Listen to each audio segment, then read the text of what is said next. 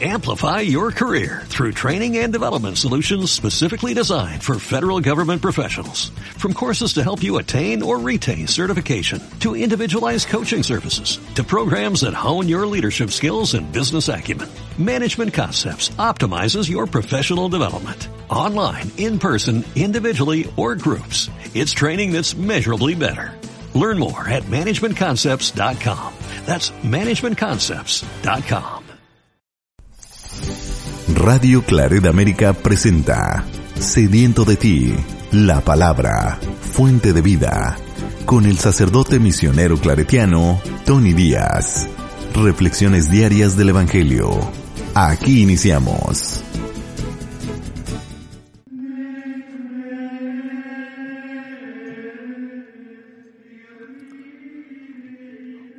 Bienvenidos hermanos a nuestras reflexiones bíblicas de las lecturas del día. Hoy es martes de la cuarta semana de Adviento, martes de la cuarta semana de Adviento. Hoy tenemos dos opciones para la primera lectura. La primera de libro de los cantares, la segunda del profeta Sofonías y he escogido la segunda que viene el profeta Sofonías capítulo 3 versículos 14 al 18. Canta, hija de Sión, da gritos de júbilo Israel, gózate y regocíjate de todo corazón Jerusalén. El Señor ha levantado su sentencia contra ti, ha expulsado a todos los enemigos, el Señor será el Rey de Israel en medio de ti, y ya no temerás ningún mal. Aquel día dirán a Jerusalén, no temas, Sión, que no desfallezcan tus manos. El Señor, tu Dios, tu poderoso Salvador, está en medio de ti. Él se goza y se complace en ti. Él te ama y se llenará de júbilo por tu causa, como en los días de fiesta. Palabra de Dios. El salmo responsorial es el salmo 32 y el responsorio es Demos gracias a Dios al son del arpa. Demos gracias a Dios al son del arpa. Demos gracias a Dios al son del arpa, que la lira acompañe nuestros cantos. Cantemos en su honor nuevos cantares, al compás de instrumentos, alabémoslo. Los proyectos de Dios duran por siempre, los planes de su amor todos los siglos. Feliz la nación cuyo Dios es el Señor, dichoso el pueblo que escogió por suyo. En el Señor está nuestra esperanza, pues Él es nuestra ayuda y nuestro amparo. En el Señor se alegra el corazón, y en Él, en Él hemos confiado. Demos gracias a Dios al son del arpa. El Evangelio de hoy viene de Lucas capítulo 1 versículos 39 al 45.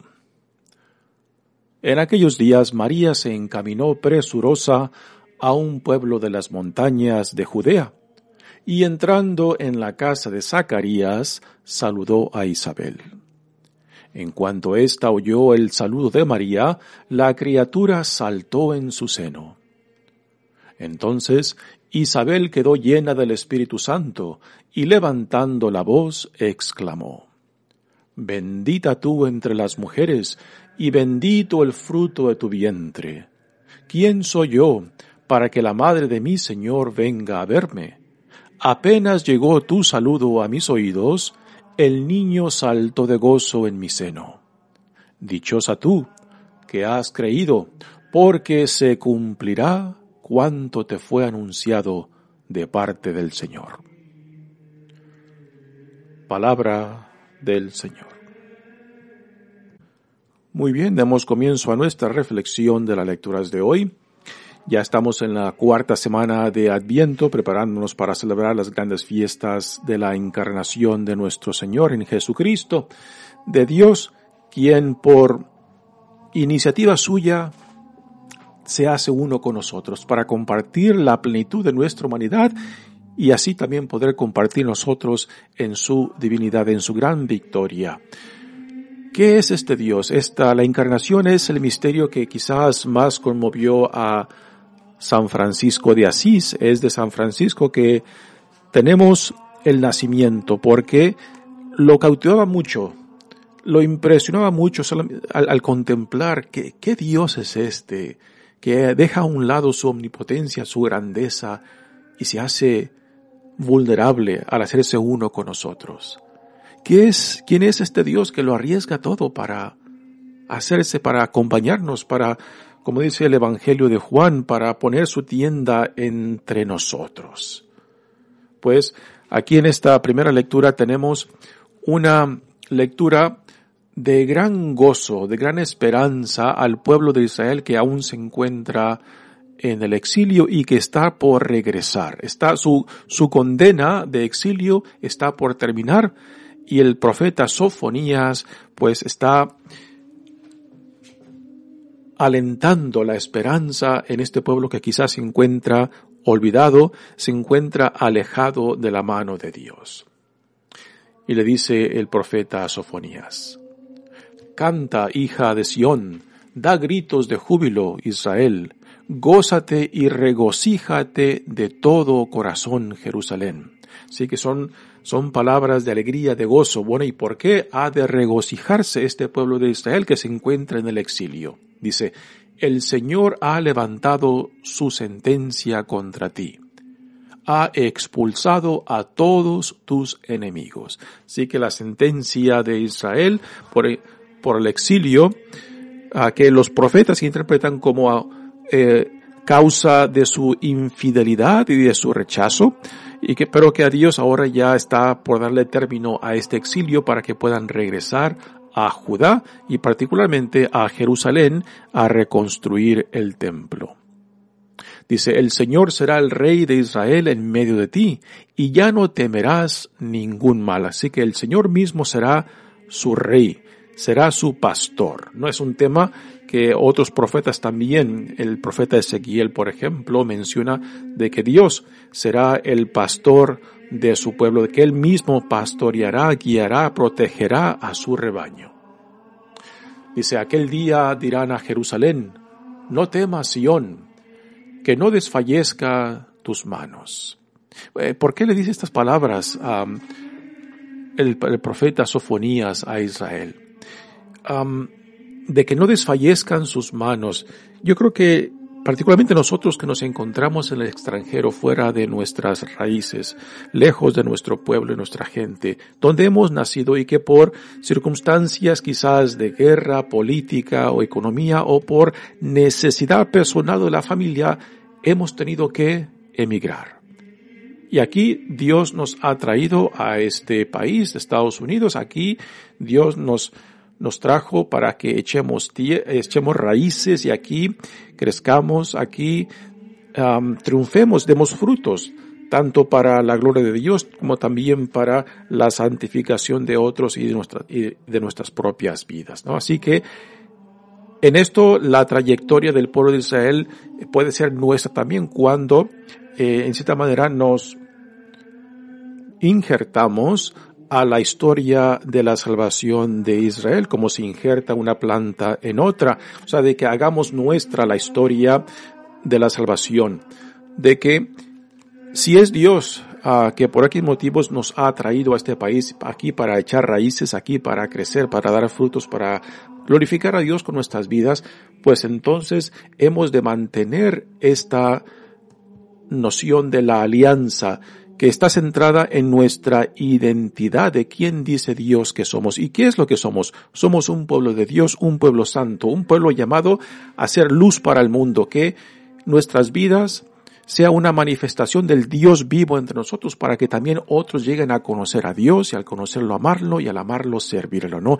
Esto es parte de nuestra identidad como pueblo de Dios, como pueblo creyente, ¿no? Y también yo creo que muchos de nosotros conocemos a personas que eh, por X situaciones, ya sea, como mencioné antes, por guerra, política, situación económica o por necesidad personal de la familia, han tenido que emigrar y al emigrar, pues, a veces pierden, pierden su identidad. Ya suficientemente tenemos con la experiencia de ser trasplantados, porque es un shock tremendo a nuestras vidas, alejarnos de nuestra cultura, de nuestra lengua, de lo que es familiar para nosotros eh, de hacer, alejarnos de todo aquello que nos alimenta tanto socialmente, espiritualmente uh, y también como nación. Y cuando uno es trasplantado por X eh, motivos o situaciones, pues uh, es un shock tremendo que, que recibimos. Así que ya suficientemente tenemos con esa experiencia de ser trasplantados a otra tierra, a otro país. Y si por encima de esto perdemos nuestra identidad, y por identidad no simplemente me refiero a lo cultural, también a lo espiritual, ¿no? Porque cuando perdemos quiénes somos en relación a Dios, ¿no? Y si por encima del sufrimiento de dislocación perdemos también nuestra identidad, lo cual nuestra identidad nos ayuda como a enfrentar los retos de la vida. El reto de ser trasplantado, ¿no? Y si por encima de esto pierdo la noción de quién soy yo como persona, como parte de un grupo, como parte del pueblo de Dios, pues también pierdo uh, la identidad que me ayuda a enfrentar los retos de la vida. Muchas de esas personas pues no solamente pierden su identidad cultural, sino también pierden la lengua, pierden también la fe, ¿no? Y quizás pueden triunfar en la vida, pero a largo plazo siempre llevarán ese vacío de que no saben dónde encajan, no saben quién son. Ni son de aquí ni son de allá, ¿no? Por eso no perder el sentido de nuestra identidad es de suma importancia porque nos ayuda a enfrentar el reto presente de dislocación, de ser trasplantado. Y también nos ayuda a mantener esta identidad que, que alimenta nuestras fuerzas para no caer en la desesperación y que también que también el mantener y cultivar nuestra identidad tanto cultural, social como también religiosa, pues nos ayuda para tener el corazón despierto para aprovechar las oportunidades que Dios nos da. Que cuando surgen oportunidades en nuestro caminar, pues este de haber cultivado nuestra identidad, haber alimentado nuestras fuerzas para responder a los retos y también responder a las oportunidades, pues esto nos ayuda tremendamente, no simplemente para pasarla, no, no solamente para sobrevivir, sino para triunfar y en este triunfo pues glorificar al Dios que nos ha traído aquí, que nos ha trasplantado y aquí nos dice, aquí hemos de echar raíces y raíces profundas, de crecer, de dar frutos. ¿Frutos para qué? Frutos para la gloria de Dios, puesto que estos frutos son parte de esta relación con Dios, de esta alianza con Dios, de esta nueva vida que Dios en Jesucristo nos ha dado. ¿no? Y después vienen estas palabras impresionantes. No sé si pusieron atención a estas últimas palabras de esta primera lectura, porque nos presenta una noción de nuestra relación con Dios que muchas veces la mayoría de nosotros no lo pensamos ni lo imaginamos. Dice la lectura, Él se goza y se complace en ti. Él se goza y se complace en ti. Tú puedes imaginar que Dios te ve y que en su vista tenga esa, esos ojos de que tú, su hija, su hijo, amado de Él, de Dios, te vea con una vista de complacencia, de gozo por ti. No por lo que has cumplido o por lo que no has cumplido, no porque seas perfecto, santo o porque seas un pecador de los peores, sino simplemente porque eres una hija, un hijo amado de Dios. De que tú puedas imaginarte con, por medio de la fe, de que Dios te vea, de que Dios se goce en ti, de que Dios se complazca en ti. Esto es Esto es lo que Dios le dice a Jesucristo en su bautizo. Este es mi Hijo amado en quien me complazco. Jesús no ha hecho nada cuando Él es bautizado. No ha predicado ningún sermón, no ha hecho ningún milagro, pero Dios igualmente le dice, este es mi Hijo amado en quien me complazco. Y esto es precisamente lo mismo que Dios nos dice a cada uno de nosotros en nuestro bautismo. Tú eres mi hija amada, tú eres mi hijo amado en quien me complazco. Wow. Llegar verdaderamente a, asimilar, a identificarnos con lo que Dios nos dice, nos da alas. Nos da una identidad impresionante, porque mucho depende de cómo nosotros nos entendemos, cómo nos vemos, cómo nos definimos. Y tristemente la mayoría de nosotros nos dejamos definir por el mundo, por las opiniones de otros, aún por lo que la familia nos dice, ¿no? Pero imaginar, identificarte, hacer tuyo lo que Dios dice de ti. En ti me gozo, en ti me complazco simplemente porque tú eres mi hija amada, tú eres mi hijo amado y hacerlo tuyo esto, y de que vivas tu vida desde esta experiencia, desde esta perspectiva de saberte, de reconocerte de que Dios se complace en ti. Después dice la lectura, Él te ama, Él te ama, y se llenará de júbilo por tu causa como en los días de fiesta. Yo creo que la mayoría de nosotros nos conformamos mucho en repetir y repetir varias veces de que creemos en Dios, de que amamos a Dios, de, que esperamos en Dios, de que, confiamos en Dios. Pero mucho, mucho más importante de lo que nosotros decimos de Dios es lo que Dios dice acerca de nosotros. Mucho más importante. Sí que lo que Dios te dice, lo que Dios nos dice de que se goza en ti, se goza en nosotros, se complace en ti, se complace en nosotros, de que Él te ama. Te ama. Repito, no porque lo mereces, no porque te lo meritas, no porque te lo has ganado, no, te ama simplemente porque eres su hijo, su hija. Punto.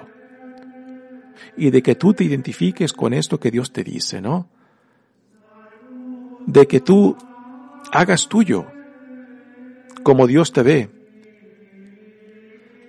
Porque si le damos mucho más importancia a lo que el mundo dice acerca de nosotros, y repito, tristemente la mayoría de nosotros nos dejamos definir muy fácilmente por el mundo, por la sociedad, por los amigos, por los críticos, por, aún por la familia. Y a veces, tristemente, aún en medio de la familia, a veces se nos cortan las alas.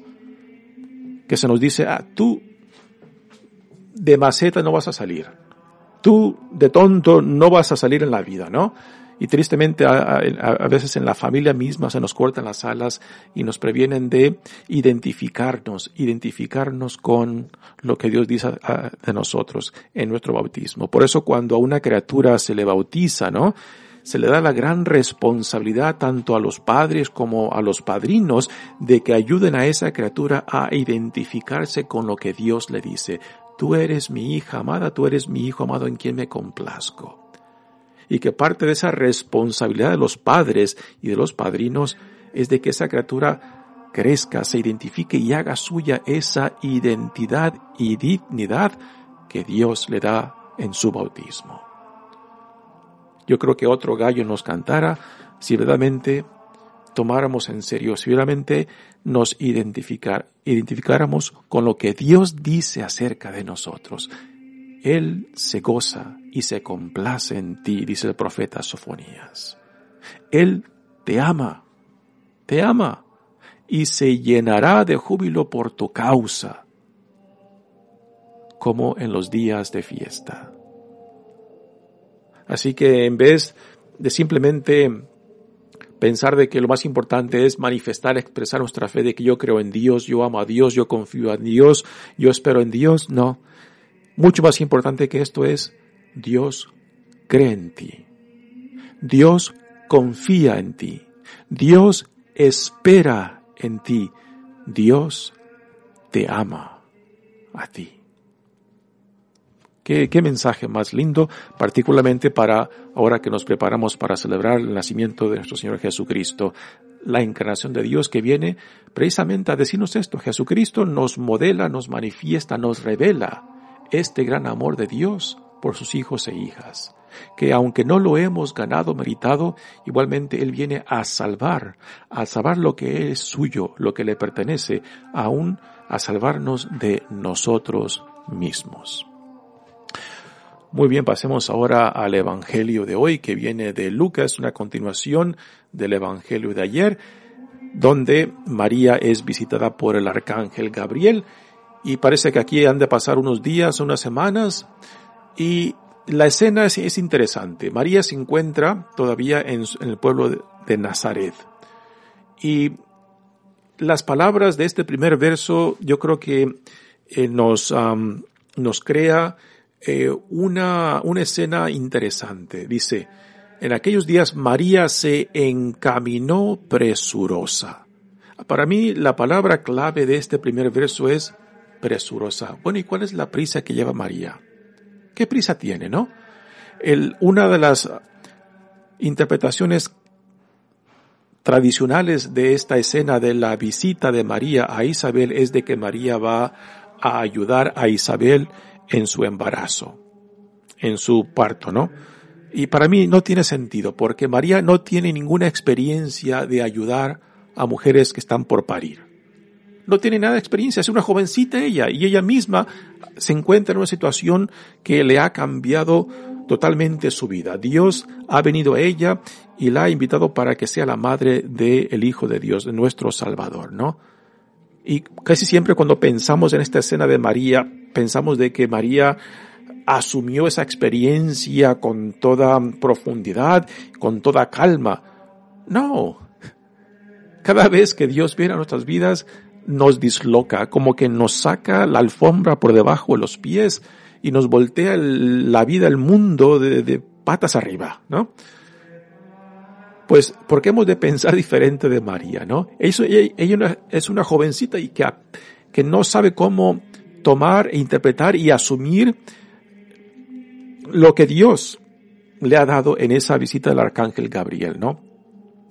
Cuando el arcángel Gabriel viene a María, le dice que no tema. Y le dice, mira, Tú ya sabes de lo que Dios ha hecho también con tu prima Isabel, que en su vejez Dios le ha concedido esa criatura que por tantos años le había pedido y que en su vejez les concede este hijo. Pues para Dios no hay imposibles. Así que María, por medio de esa visita al arcángel, se entera de que ya Isabel lleva, va en su sexto mes. Y previo a esta escena, cuando a Isabel se le da, se le concede ese hijo, se nos dice que se mantiene en, en seclusión, en, encerrada en su casa por cinco meses contemplando la grandeza del Señor, contemplando el gran sentido de humor del Señor, que en su vejez, pues mira, le concede esta criatura que quizás ya se había olvidado de pedirla a Dios, porque ya en su vejez, como es muy natural, quizás haya pensado ya es inútil, ya estoy muy de edad para que yo pueda ser madre. Y es precisamente en ese momento, en esos tiempos, en su vejez, cuando ya la naturaleza se la había cerrado, cuando Dios la sorprende con esa criatura. Así que, ¿por qué María va presurosa a los cerros de Judea, donde se encuentra la casa de Zacarías e Isabel?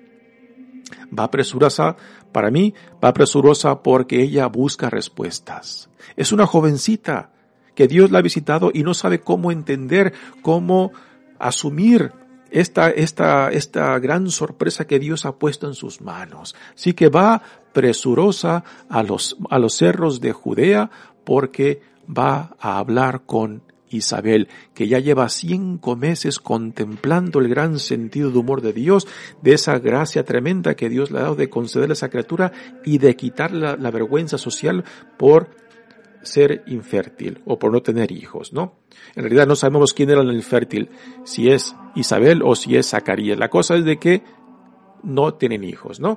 Y en la vejez Dios los sorprende tanto a ella como a Zacarías. Así que María va ahí a visitar a, Isabel buscando respuestas. como, como diciendo, ¿qué hago con esta noticia, con este llamado que Dios me ha dado, no? Lo cual es muy natural de cualquier jovencito que no, que no comprende, comprende eh, tan grande sorpresa y llamado uh, de lo que Dios le ha propuesto en esa visita del arcángel Gabriel.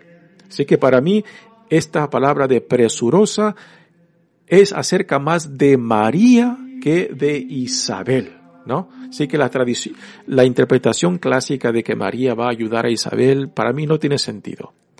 Lo que sí tiene sentido es de que María va quizás confundida, eh, buscando respuestas a sus preguntas y va presurosa a visitar a Isabel, que es una mujer ya madura, que es una mujer que también ha sido visitada por Dios y que es una mujer que quizás le pueda responder sus preguntas de cómo asumir esta invitación, este llamado que Dios le ha hecho.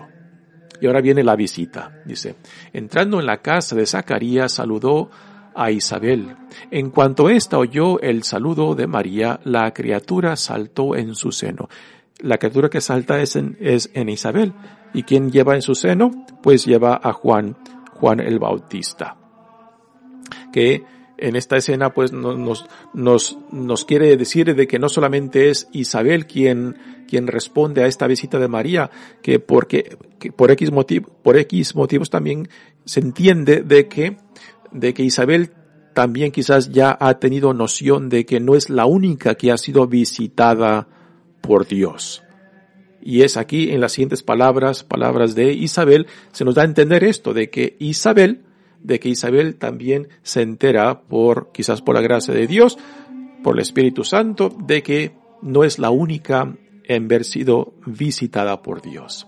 Dice, entonces Isabel llena del Espíritu Santo y levantando la voz exclamó, bendita tú entre las mujeres y bendito el fruto de tu vientre. Así que Isabel, inspirada por el Espíritu Santo, sabe que no es la única que fue visitada por Dios, de que también María ha sido visitada. Y estas palabras de Isabel pues no solamente confortan a María, sino también le ayudan quizás a calmar sus ansias. Quizás le ayuda también a responder algunas de sus preguntas que, que, que María pueda tener. Isabel, ¿qué es esto? ¿Por qué Dios me escogió a mí? ¿Y cómo tengo yo que responderle, no? Que aún todavía no estoy casada, ¿no? Porque Dios la metió a María en un problema muy serio al dejarla embarazada antes de que se llevara a cabo la, tercera parte del proceso matrimonial. Y la situación era un caso de muerte, puesto que si María era descubierta públicamente que iba embarazada en la tercera etapa del matrimonio, pues era motivo y causa para que sea muerta, a pedradas. Eso era, ese era, era lo que la ley decía, que una mujer que antes de cumplir la tercera etapa del matrimonio, si va embarazada y no se sabe de quién es ese embarazo, pues esto es infidelidad. Y la ley dice que tiene que ser asesinada a muerte por medio de piedras. ¿no? Vaya privilegio que Dios le dio. Así que yo creo que vale la pena entender esto para comprender el por qué María va presurosa y por qué va a la casa de Isabel. Así que Isabel quizás le da paz, le da uh, confianza uh, y le ayuda a María a asumir esa experiencia, entender esa experiencia para que pueda responder también con fe y entrega. Dice, ¿quién soy yo para que la madre de mi Señor venga a verme? Apenas llegó tu saludo a mis oídos, el niño saltó de gozo en mi seno. Y ahora aquí vienen las palabras que para mí demuestran eh, lo que Isabel está haciendo por María, no que María está haciendo por Isabel en esta visita. Dichosa tú Dichosa tú que has creído, porque se cumplirá cuanto te fue anunciado de parte del Señor. Así que Isabel está, de esta manera está confortando, está calmando las ansias de María y le está diciendo, María, no te preocupes, aquel que te ha llamado también te dará lo que tú necesitarás para que le respondas con fe, con entrega, puesto que aquel que llama también siempre provee lo necesario para que su llamado dé frutos, ¿no? Esto también es, es, es para nosotros, ¿no? De que cuando reconozcamos de que Dios nos llama, nos llama por una eh, misión específica, por una situación concreta, eh, lo que, lo que sea que la vida nos está poniendo y, y lo entendemos por medio de el lente de la fe de que Dios, de que Dios también cuando llama provee lo necesario para poderle responder con fe y así produzcamos frutos, frutos para la gloria de Dios, para la salvación de otros y para nuestra santificación, ¿no? Así que esto es lo que Isabel está haciendo por María. Quizás después de este encuentro, eh, María ya calmada, quizás se, bueno, no sabemos, eh, no es quizás, sí se queda con, con Isabel por un par de meses. Quizás sí ayudando en algunos quehaceres de la casa, ¿no? Pero en este encuentro no hay ninguna duda, ¿no? De que es Isabel quien está ayudando a María a asumir ese llamado que acaba de recibir. Y que después, después, sí, quizás María se queda para ayudar a Isabel. Eh, es muy probable de que Isabel haya tenido a otras mujeres, a otras madres que le ayudarían en su parto, ¿no? En cuidar de ella, en la cuarentena, en cuidar de la criatura cuando naciera. Pero María, María no está ahí simplemente para, para ayudar a Isabel. Ella busca respuestas. Ella busca entender por qué Dios me escogió a mí. ¿Y qué es lo que tengo que hacer con todo esto, no? Y este bello encuentro, esta bella visita de María Isabel, ¿no? es una escena preciosa que se requiere, yo creo, la imaginación teológica para poder apreciarla, ¿no? De que María, una jovencita, viene a una mujer ya madura, madura en edad, en experiencia, en la fe. María es una jovencita que apenas está, va empezando su vida, ¿no? Sí que es una escena em, preciosa, así la podemos ver por medio de la imaginación y que también nos ayuda a entender nuestras propias vidas, nuestros propios llamados, para poderle también responder a Dios con fidelidad, con entrega, sabiendo de que aquel que llama también provee y da lo necesario para ese llamado. Mi nombre es Padre Tony Díaz, misionero claretiano. Que Dios los bendiga. Radio Claret América presentó Sediento de ti, la palabra fuente de vida. Sus comentarios son importantes. Contáctenos en radioclaredamerica.gmail.com Amplify your career through training and development solutions specifically designed for federal government professionals. From courses to help you attain or retain certification, to individualized coaching services, to programs that hone your leadership skills and business acumen, Management Concepts optimizes your professional development. Online, in person, individually, or groups. It's training that's measurably better. Learn more at managementconcepts.com. That's managementconcepts.com.